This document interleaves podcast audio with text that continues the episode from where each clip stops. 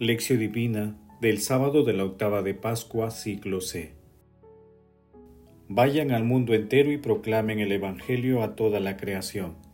Marcos capítulo 16, versículo 15. Oración inicial. Santo Espíritu de Dios, amor del Padre y del Hijo, ilumínanos con tus dones para que podamos comprender los tesoros de la sabiduría que Jesús nos quiere revelar en este día Otórganos la gracia para meditar los misterios de la palabra y revélanos sus más íntimos secretos. Madre Santísima, intercede ante la Santísima Trinidad por nuestra petición. Ave María Purísima, sin pecado concebida. Paso 1. Lectura. Lectura del Santo Evangelio según San Marcos capítulo 16 versículos del 9 al 15.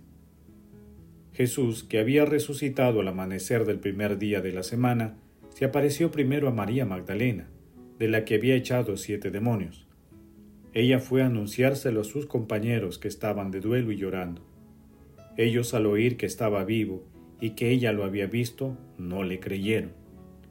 Después se apareció con aspecto diferente a dos de ellos, que iban caminando hacia el campo. También ellos fueron a anunciarlo a los demás, pero tampoco les creyeron.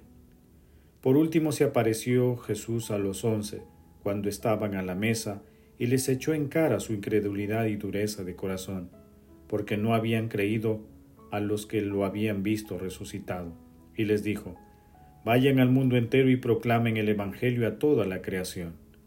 Palabra del Señor. Gloria a ti, Señor Jesús.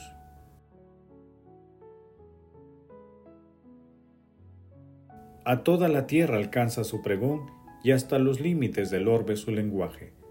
Salmo 18, versículo 5. En el pasaje evangélico de hoy, San Marcos hace un pequeño resumen de tres de las apariciones de Jesús que hemos meditado los últimos días. La aparición a María Magdalena, la aparición a los dos discípulos de Maús y el encuentro con los once. El texto resalta la incredulidad y la falta de fe de los discípulos que no han sido testigos de las apariciones de Jesús. Sin embargo, pese a la recriminación que reciben de Jesús, Él mismo los envía a la gran misión de proclamar el Evangelio a toda la humanidad.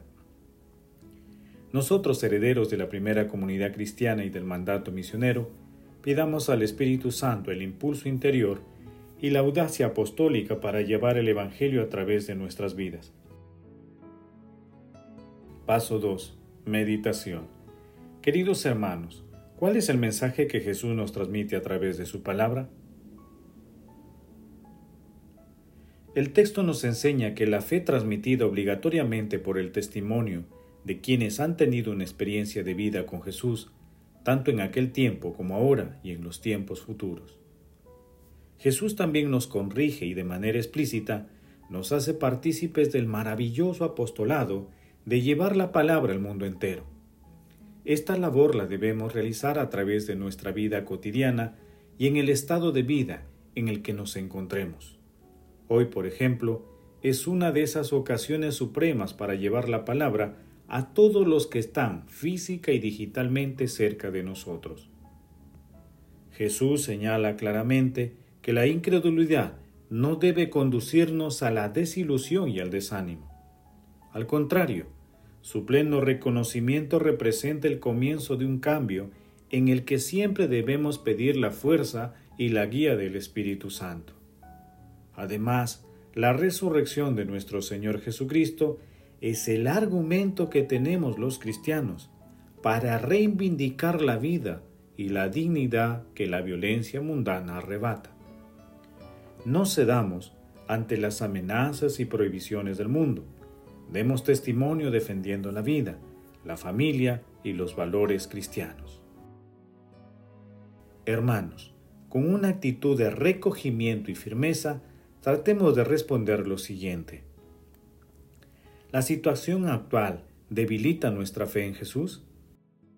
¿Cómo podemos participar activamente en la misión de proclamar el Evangelio a toda la humanidad en la actualidad?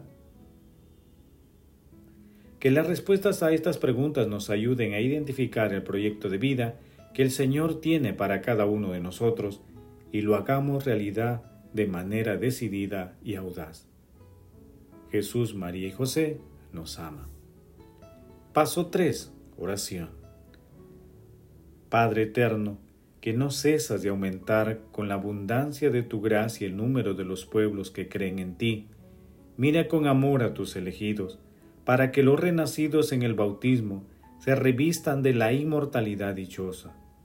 Señor Jesús, te pedimos el auxilio de tu Santo Espíritu para fortalecer nuestra fe y que a pesar de nuestras debilidades y tribulaciones, nunca nos desalentemos y miremos siempre con esperanza nuestro futuro y el futuro de nuestros países y de la humanidad. Señor Jesús, fortalece el espíritu y el corazón de los misioneros, y fortalece las vocaciones de quienes desean entregar su vida a proclamar el Evangelio a toda la humanidad.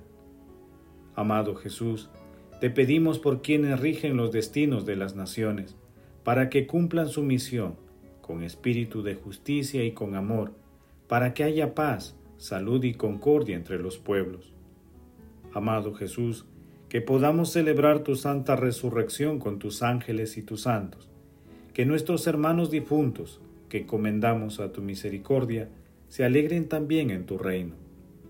Madre Celestial, Madre de la Divina Gracia, Reina de los ángeles, intercede ante la Santísima Trinidad por nuestras peticiones. Amén. Paso 4. Contemplación y acción. Contemplemos a nuestro Señor Jesucristo resucitado con un sermón de Guerrico de Igni. Oh hermanos, este es el día que hizo el Señor, exultémonos y alegrémonos en él.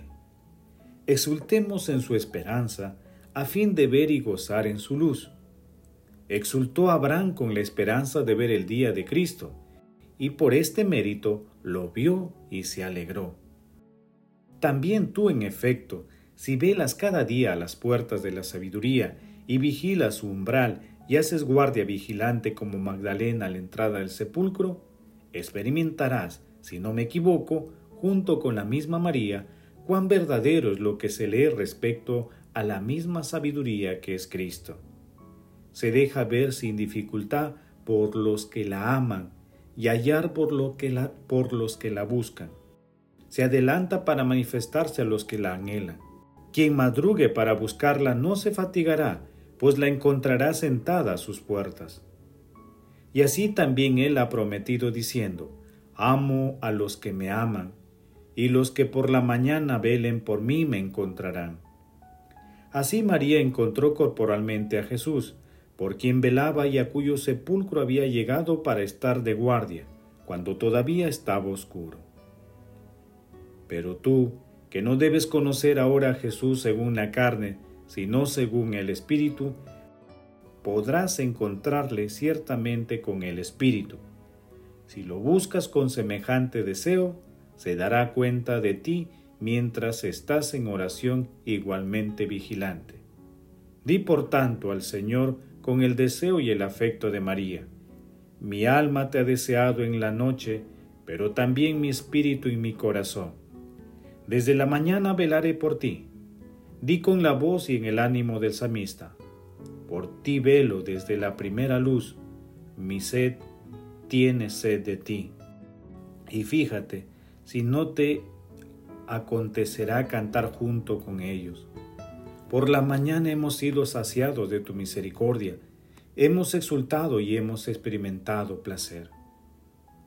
Queridos hermanos, Pidamos a Dios la gracia de aumentar nuestra fe y estemos siempre dispuestos a seguir sus mandatos. Hagamos también el propósito de leer y meditar la palabra diariamente para que nuestra vida cotidiana sea un apostolado de proclamación vivencial de la palabra de Dios. Glorifiquemos a la Santísima Trinidad con nuestras vidas. Oración final.